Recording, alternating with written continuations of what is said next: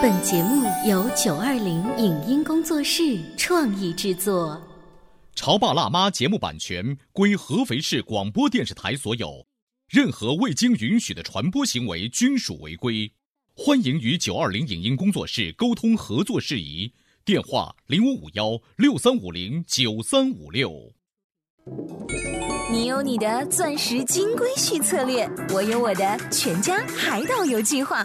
你扛着单反泡妞马不停蹄，我为孩子捕捉成长的美妙瞬间。你忽略我的魅力，我会证明这是谁的时代。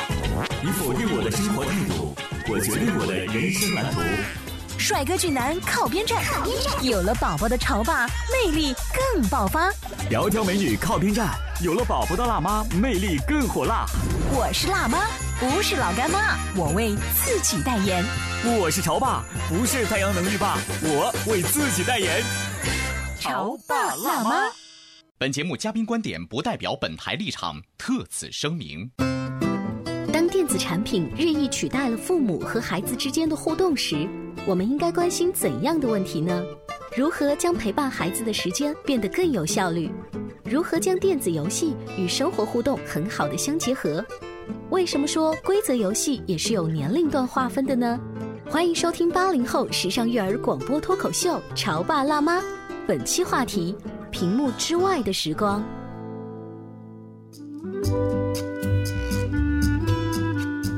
迎收听八零后时尚育儿脱口秀《潮爸辣妈》，大家好，我是灵儿，大家好，我是小欧。今天为大家继续请来了安徽正面管教的讲师卢丹丹老师，欢迎您，欢迎大家好。呃，前两天我在丹丹的那个朋友圈里看到他们家发明了一个游戏，什么毛毛虫啊，是怎么拱来拱去啊？就那个蒙眼的是吧？哎，对，怎么玩的？你给大家解释一下。那就是在家里面玩特别好，小孩不是经常喜欢看电视嘛，然后把那个电视一关。把小孩蒙上眼，全家人都一起参加，由一个领头的，嗯，其他人呢就也全部蒙着眼，全部蒙着眼，对，就跟在后面，然后有一个指挥的。嗯，指挥的就指挥那个领头的人怎么天黑请闭眼呐。嗯，他们他们的旁边是摆上了一圈的那个障碍物，哦，他们不能碰的那些障碍物，哦，但是所有的人他不都是蒙着眼的吗？他只能听那个指挥的，向左一点，向右一点。就等于是你可能是指挥是睁着眼的，然后你们家大儿子是在前面当蚂蚁头，嗯，你先生跟小儿子也他们都是蒙着眼，跟着蚂蚁屁股后面要去躲这个椅子呀、桌角呀什么的，对，所以就是那个团队合作。你可以想象在家里面笑倒一片，然后其他的玩具可能被推倒哈，桌子肯定也碰到。哎，真的，就我突然在想啊，咱老师你们还真的是很有心啊。那现在不要说爸爸妈妈去想办法去设计游戏带着孩子玩了，一般的这种带着孩子玩本身都很少见了。你觉得不是吗？我们想想看，家长们在忙什么？家长们在忙刷朋友圈，啊，小朋友们在忙着爸爸妈妈看妈妈爸爸 iPad，我要再看一会儿，就大家都在盯着屏幕，嗯，大大小小的屏幕。对，其实确实这样子，就是如果你把那个小孩丢给那些电子产品，你确实可以做自己的事情，但是你回过头想一想。你做的这些事情是有意义的事情吗？嗯，而且有个时候经常是，就是说你可能刷了一圈朋友圈过后，感觉很糟糕的那种，所以我们是特意会把那个时间给空出来，对吧？嗯，那你说盯着屏幕的话，白天在办公室里头，你天天就盯着屏幕。回到家里，你可不就得带着孩子？可是家长们主要是想，哎，那我们带孩子玩什么呢？我昨天呢，家里面就有这么一个现象，就是 iPad 已经忘记了，忘记它很久。哦，它在那个就是床的底下没有电了，于是我就硬把它往那个床底下塞，反正孩子也找不到。然后孩子有了其他乐高的新的玩具之后，他也就不去碰。不知道为什么他又被被给找出来了，然后。我回到家一推开门，小宝就很兴奋的在那儿玩 iPad，他可能知道妈妈会不同意，所以他格外高兴说：“妈妈，我在盖大楼，我只要把这个大楼盖好之后哦，我告诉你，我不再玩 iPad，是吧？他这意思。其实我当时是一头火，就已经觉得你怎么又在玩 iPad？因为那个时候我想到我不能这样说哦，你在盖大楼啊，嗯，可是妈妈好希望你跟我一个拥抱哦。”妈妈，我在盖大楼啦！不要烦我了。然后，然后紧接着就是，那好吧，你把这个大楼盖好之后，请让眼睛休息一下哈。然后，嗯，好。嗯，其实我真是硬生生的压着那个火，我已经想对我爸妈发火，就是谁又把那个 iPad 给找出来了？对啊。肯定是外公外婆找出来的，绝对是。嗯，可能老人家 可能确实他有的时候也没精力去管孩子，陪他一起折腾一起玩。嗯，老人家带孩子可能更多的会把那个孩子让看电视的时间会更长一些。嗯，那你们家就是孩子是绝对不接触 iPad 这样的东西吗？我们家玩呢，嗯，但是我前面说过的就是，不是说任何东西你你给他制止了，你就真的就这个事情就完成了，因为他。以后总会碰到，你会给他在 iPad 上面做一些游戏的选择跟筛选。我比如说我我们家的规则就是周末你可以玩，嗯，上午可以玩一个小时，但是你分开两次玩，哦，其他时间不玩。对，我让回想起我们小时候，呃，我们家里头家教还是蛮严的。我父母就告诉我说，绝对不不能接触游戏机，因为小时候你知道那时候街机比较疯，就是有专门有游戏机厅玩那个，不管是魂斗罗也好，还是各种各样的 KO 的游戏也好，我们家是绝对禁止的。所以对于我来讲，你知道吗？我首先一方面是必须得要遵循着爸爸妈妈给我的强烈的这个旨意，但与此同时呢。我的内心是未满的嘛，因为别的小朋友都有，而我连会都不会。我一方面是羡慕，一方面又失落。所以我想，如果我有孩子的话，我觉得不能做到绝对的禁止，因为你这样来的话，他未来的世界，他毕竟是有最终的自主权的。这并不是件好事情。你没办法把那个社会关在他的外面。嗯，就是说一件事情你绝对的禁止的话，他长大了，他脱离你的控制了，他肯定会特别想去做。所以以至于我。到现在都这么大岁数人了，你知道吗？特别想玩。对，不是对游戏机其实并没有太强烈的兴趣。偶然出现一两个好玩游戏，我撑死会玩个半天就结束了。为什么知道吗？不是我不感兴趣，是我老死，没意思，你知道吗？我发现其实潮爸辣妈经常组织一些活动啊，当孩子们在户外坐长途大巴的时候很无聊，可能其中有一个孩子突然拿起了一个游戏机，其他的孩子都会涌过来。那一刻，他们确实是容易被游戏机吸引。可是，当我们真正到大自然啊，我们组织了一些其他的游戏，他们很快就会忘了。就说明其其实那个电子游戏是会被替代，可以被替代的，只是可能我们太懒了，懒得去想出一些能够替替代它的东西。你会发现没有，现在电子产品啊，超容易替代了所有原本的这种教育的理念或教育的这种器材。那我们就得反向思考，我们该怎么样去做，能够平衡这一切？嗯，很多沉迷于这种电子产品的孩子，他确实是因为没有其他的兴趣，所以最重要的一点就是说，你培养他另外方面的兴趣，比如说他可以，比如说玩乐高也好，比如说他学了一个乐器也好，他有其他事情可以做。但是家里家长可以陪孩子玩的呢，就是说，首先你可以把那个你的游戏和那个电子产品里面的一些相关的游戏。给他联系起来，把那个电脑里面的游戏把它拿到现实中来。怎怎么联系啊？是是演呢，演戏啊，还是编故事啊，还是要干嘛呀？都可以呀。比如说，我们家小孩他前几年不是流行那个《植物大战僵尸》吗？对对。那我们家哈，我们就把啊，你们就演僵尸，真的就是玩那个《植物大战僵尸》。一个当植物，一个当僵尸，就各种扭啊，各种打。我们会拿那种毛绒玩具那种小的，直接这样打当子弹。然后那个时候弟弟还很小，他可能就一两岁，他就当那个。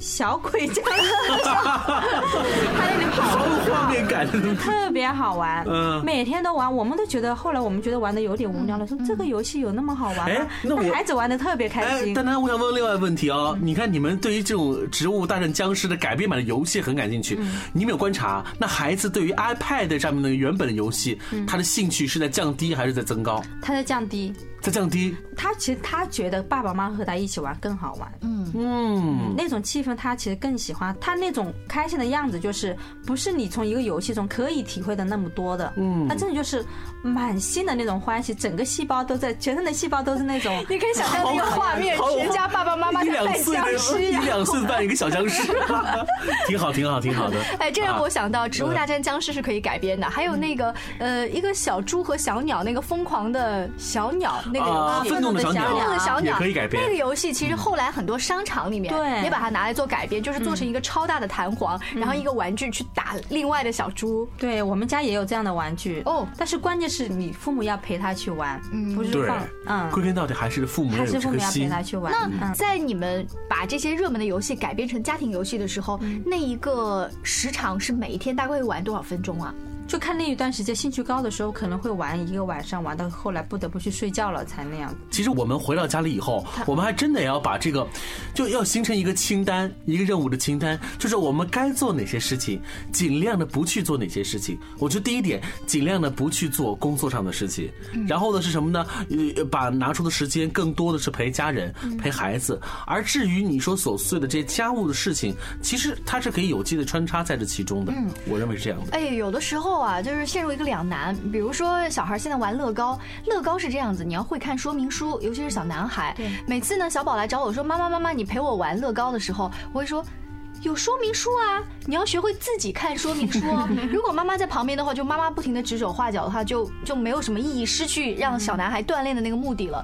但是他好像又很需要我在旁边，那那个陪伴或的感引导，觉。我觉得孩微有引导。对，我觉得孩子并不是特别的，只是对不知道请求妈妈的帮助。我觉得更重要的是，他们需要有一个妈妈在旁边见证我去做这些，和我一块去玩这个东西。那这种那如果你感觉很强你知道。妈妈是这样子的，她忍不住会说一些什么东西。说什么呢我明明看这个乐高，它拼的跟那个图上面不一样，不一样你就会忍不住说：“宝宝啊，你这个不对，你知道这个嗯嗯就干涉了孩子本来的那个。如果我离得真是很远的话，我肯定也就不管了。所以就是说，你家长你陪伴你要陪伴有度，嗯，我应就是说你不要过多哎的去。我觉得这样好不好？嗯我是一个，比如说是个爸爸，那我也许会再多花一点钱，我买两件乐高玩具。嗯我跟孩子说，儿子，现在我和爸爸，我们俩一块儿来做哈。嗯爸爸呃在做，你也在做，我们看谁搭的好。嗯然后我我搭了一个东西，然后他搭，就是我觉得就这种一块儿去玩这个乐高的游戏，嗯可能对于孩子的成长会更有帮助。对，其实就是你看孩子的水平，如果你觉得他这个东西你可能他有难度，你肯定要有指引，要去引导一下。如果他说已经搭好了，和你那个说明书上不一样，不要去打断他。没关系，没关系。嗯，我们家长最奇怪的就是强迫做某一件事情，嗯。嗯，是的，强迫孩子一定要像你想象中的那个样子。对。其实还是把那个自由的时间交给他，他想完成什么样就什么样，不要过多的去干涉。嗯说到底啊，还是什么呢？就是就是我们应该更多的去创造一些游戏，跟孩子一块儿去、去来玩。这样子休息一下，然后呢，我们接着再来脑力大发散，好来想游戏。不当法官，学做律师；不当裁判，学做啦啦队；不当驯兽师，学做镜子。潮爸辣妈，好好学习，天天向上，掌握方法和技巧，让亲子沟通变轻松。潮爸辣妈播出时间：FM 九八点八，合肥故事广播，周一至周五每天十四点首播，二十一点重播。网络收听，请下载荔枝 FM、蜻蜓 FM、阿基米德、喜马拉雅、中国广播以及苹果 Podcasts，搜索“潮爸辣妈”订阅收听。微信公众号请搜索“潮爸辣妈俱乐部”，参与节目互动哦。您正在收听到的是故事广播《潮爸辣妈》。本节目嘉宾观点不代表本台立场，特此声明。当电子产品日益取代了父母和孩子之间的互动时，我们应该关心怎样的问题呢？如何将陪伴孩子的时间变得更有效率？如何将电子游戏与生活互动很好的相结合？为什么说规则游戏也是有年龄段划分的呢？欢迎收听八零后时尚育儿广播脱口秀《潮爸辣妈》，本期话题：屏幕之外的时光。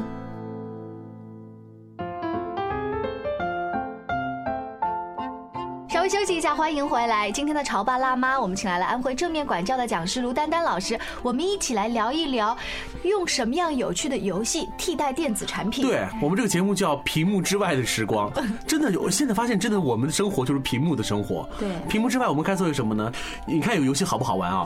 比如说我们是一家四口，就叫拿丹丹老师为例啊，嗯一家四口，我们都会玩石头剪刀布。现在，嗯那么我们分为一二三四四位成员，每一位成员。自己脑子里头要想一想一首歌，一句歌，就是唱一句歌。比如说，呃，妈妈唱《喜羊羊》呃这一首歌，唱一句，然后爸爸再选另外一首歌，两个孩子各选一首歌。好，想好喽，要唱出来哦。每个人彼此都要了解，妈妈选的是什么歌，那哪一句，爸爸是哪个都想好以后，我们玩石头剪刀布，输的那个人。就要开始重复。比如说谁输了，好难的游戏就要想到爸爸那个歌是唱的是什么。我听这个爸爸叽里呱啦讲了一大堆，然后我这个笨妈妈脑子已经 我输游戏规则了，太复杂了，复杂了吗？对啊，说明这是不 OK 的。我来说一下我们家一个很简单的一好个，就是坐在这里没事干，嗯。我们就来一个那个词语接龙，但不一定说你一定要说最后一个是字，比如说平等，嗯，我可以说和平，也可以说等待，哦，并不像大人的那种平等的等，等待的待。，对，而且我他们最喜欢说什么？我们有一次说到一个韩，他说徐慕涵，最喜欢说他们班同学的名字了，这样子。其实这样子只要这个词儿，里有这个字儿就可以。对，哦，这个就其实就大家围在一起就可以一起玩。你知道你知道我刚才说的游戏是嗯是是哪儿游戏吗？不是我发明的，是在 KTV 里头我们成年人玩的游戏。啊，那个确实太难了。对，呃，我在想丹丹家是不是因为本身都是搞教育工作的，然后童心未泯，再加上两个孩子，所以他整个那个家庭的氛围就像一个大大的幼儿园一样。那更多的三口之家嘞，对，就就好像做不来这样子的事情。干什么事情呢？黑白配，然后我家里面最容易玩的应该是躲猫猫。躲猫猫，对，尤其小一点的孩子，嗯撅着个屁股在外面，觉得他自己躲起来了。就觉得自己是骆驼，而且我发现最容易唬孩子的是什么呢？就是呃，比如说呃，我们家爸爸他有的时候会趴在那个沙发上面，然后拿一个毛巾盖在脑袋，然后孩子几次从沙发旁边走过去，真的看不见吗？真的看不见呢。好可爱。确实好可爱，为什么孩子会看不见因为？他没有想到，就是他怎么会躲在这里？他的思维当中不会想到这一点。我想是不是因为孩子辨别一个人在那，是不是看脸呐？把脸挡起来就看不可见了。能确实是他自己把眼睛蒙上，他就也要到您那种，嗯他就觉得你看不到他。小一点孩子自己就特别可爱所以。我觉得那个躲猫猫是家庭里面不管孩子到几岁都是屡试不爽的游戏。嗯，但是有一个问题哦，我对于躲猫猫会心存一些，呃，不太好的感觉。为什么？就是如果孩子太爱玩躲猫猫了，当我们走出这个家门以后，他经常跟我们爸爸妈妈玩躲猫猫，该怎么办啊？藏躲起来你找不到藏在藏在那个角落里头，那不急死人了吗？我跟你说，今天红哥没有来，红哥是个超级没有安全感的人，他仔仔爸爸一定是不愿意让儿子来玩这种游戏。那可不可以我们跟孩子商量好，就是我们在家里面或在呃某一个特定的地方，我们可以一起玩。对，就是说我们可以其实玩某个游戏之前，我们可以头脑风暴。嗯，比如说我今天我们玩一个什么游戏，然后我们这个游戏怎么玩，在玩之前把所有需要可能会发生的事情提前说好。嗯，呃，那你在跟孩子玩游戏的时候，你有没有发现他对规则感的掌握？比如说，我们家今天又有一个事儿出现哈，就是两个遥控汽车。然后当时外公在跟他玩的时候呢，他就觉得说我一定要打败你，外公。然后其实他不太控制的好那个遥控汽车，他就直接把遥控汽车啊拎着拎到外公的那个汽车前面 说：“啊，看我堵到你前面了吧，我别把你打败了吧。”然后外公那个汽车逃走之后，他又把汽车拎着 堵到他的前面。然后我就觉得说，小宝其实这个输赢不是很重要，但你一定要知道规则。但是你好像跟他讲，他又懵懵懂懂的。规则游戏可能要到那个五六岁以后，哦。才他才懂得什么是规则，对。他才不知两三岁孩子他才不知道那个，他会以为这个哎这点小聪明，感到很得意，对呀、可是他在赖皮啊，可能觉得他他在赖皮，但是你首先就是要去接受他这种行为，他确实不是不遵守规则，而是有的时候他确实不明白规则是什么。嗯。嗯，但当然你可以把这个说给他听。不要把这个上升到一个很严重的一个高度，哦说哎呀怎么这个样子？其实他就是多虑了。对，在你们家里面，当头脑风暴游戏的时候，孩子最多主动提出一个什么样的 DIY 的游戏？最喜欢的就是坏人抓小孩的游戏，那 警察抓坏人，就跟爸爸他们小孩，然后坏人一起抓呀、打呀那样的。然后其实就是刚刚我们说的那个屏幕时间，就是那个电脑，我们还会把电脑里面的一些情节，就一些故事搬出来。就是我们睡觉之前，我们可能会讲一个熊大熊二的故事，我们把它讲成一个系列。我们可能还会跌倒那些里面的角色，比如说。光头强他是一个好人，熊大熊二是坏人，或者他们两个成了好朋友，一起去守卫那个森林，就每天晚上讲一集，每天晚上讲一集。只不过因为熊大熊二是来源于他看的 iPad，你把它跳出来了，再跟他那孩子愿意配合吗？他很喜欢听，他比你简单的编一个小红小明的故事要好很多。就把它放到那个情景里面，放到森林里面去，人物是他们，嗯，这样一换，他们很喜欢听。他会不会跟你较真说，妈妈光头强是坏的，熊大熊二才是好的。嗯，他不会，他们喜欢就是故事更那个颠倒一下，他们可能会更喜欢。如果孩子再大一点的话，听说还可以玩一个游戏，就是故事接龙。就妈妈可能编了一个开场，然后让这个大儿子编一个后面的中段，然后让小儿子再来编一个结尾。哎，你知道吗？哎，我们我们家也玩，嗯啊，我们家经常，尤其我和我老大不是经常会走路去上学嘛，我们在路上也要走将近二十分钟，我们俩就会一人一句，一人一句。嗯，嗯，哎，我记得我编了一个特别好玩的故事，我们也是编一个那个神秘岛的故事，每天去一个岛上探险。哇。我，们编了一个叫什么传染岛，我当时随便说了一个名字，因为那天我生病了，我就说传传染染岛吧，传染哦，传染。我当时讲出这个题目的时候，我并没有想到我要说什么，嗯，然后结果那个豆豆一说，传染岛啊，如果一刮风，风会把每个人脸上的那种五官会吹到每个人身上去，每个人会变得一模一样的。哦，这就是传染岛。哇，啊，好有想象力啊！好有想象力啊！对，所以听他这么一说，哦，我就知道我怎么讲了。这马上就能改编成好莱坞著名的影片。我已经迫不及待的，就是想知道后来呢，然后这个故事发展到什么样子了。后来，所以就说这个岛上的人都要蒙着脸，刮风的时候他们就要蒙着脸，要不然就会变得一模一样。但是你没有发现他们的眼睛都是一样的，因为他们的眼睛没蒙上。哇，不错不错不错啊嗯，！就就这样讲下去，就两个人一你一句我一句，你会发现孩子有很多你就你想就是想象力真的是很厉害，对不对？对而且孩子小时候我们一定要保护好他们的这种想象力。嗯。哎，我还想那个很好的游戏，这游戏很多家庭都在玩。比如说，孩子在稍微大点以后呢，我们可以玩编故事，是以抽签编故事。我们都知道有时间、地点、人物、事件，我们把每一个里都放一个小袋子里头，写满了碎片。那么好，我们开始抽，每个人都抽一个时间、地点、人物、事件，然后结在一起，然后你就按照你的这个要素，你自己去编一个故事出来。这个很好。玩。啊，这个其实有一点像专业的学科班主持人出身，他们要练一个语言逻辑，就快速思维能力嗯就稍微大一些。以后，其实可以做这样的事情的。我想，呃，我们今天这个节目哈聊了很多，宗旨有一点，就是尽可能的。从大人开始到小孩也罢，都要尽可能逃离出我们的屏幕，因为对于我们来说，宝贵的家庭时光当中，有很多大量的事情是不需要屏幕参与的。我们身边有一些朋友会去北方呃玩滑雪啊。我前两天在网络上看到题目就是不一定得去哈尔滨才能看冰灯，它是什么呢？告诉你在家里面拿一个杯子，然后拿一个塑料壳，其实你也可以做一个冰灯。那么冰灯看起来它不是一块冰，你可以趁那个水还是有一点点那个没有完全结冻的时候，放一点那个花瓣或者树叶进去，等它再冻起来的时候，你可以想象吗？它就是一个像小烛台一样，里面有花哎，瓣，这个可以做，漂亮啊。现在家家户户的冰箱功能都不错，对。随便冻一个东西出来应该是没有问题的。对，其实确实我们生活中有很多好玩的事情，就说我们可能有的时候会平常不花时间陪孩子玩，然后可能会到了某个周末，到了某个假期，花很大的精力去带孩子去远方，说去见识什么世界，劳命伤财啊，其实？不如把那些生活中你那些碎片的时间，每天你就抽出半个小时的对一个有质量的陪伴，对孩子来说是我想说的是，孩子并不嫌贫爱富啊，嗯在孩子心目当中，你去北上广、去纽约不如、去哪里杏，花公园。其实和杏花公园 和萧金在他们心目当中差不多的只要好玩就可以了。好吧，在节目的尾声，我再给大家推荐一个好玩的游戏，嗯延续着刚才那个冰。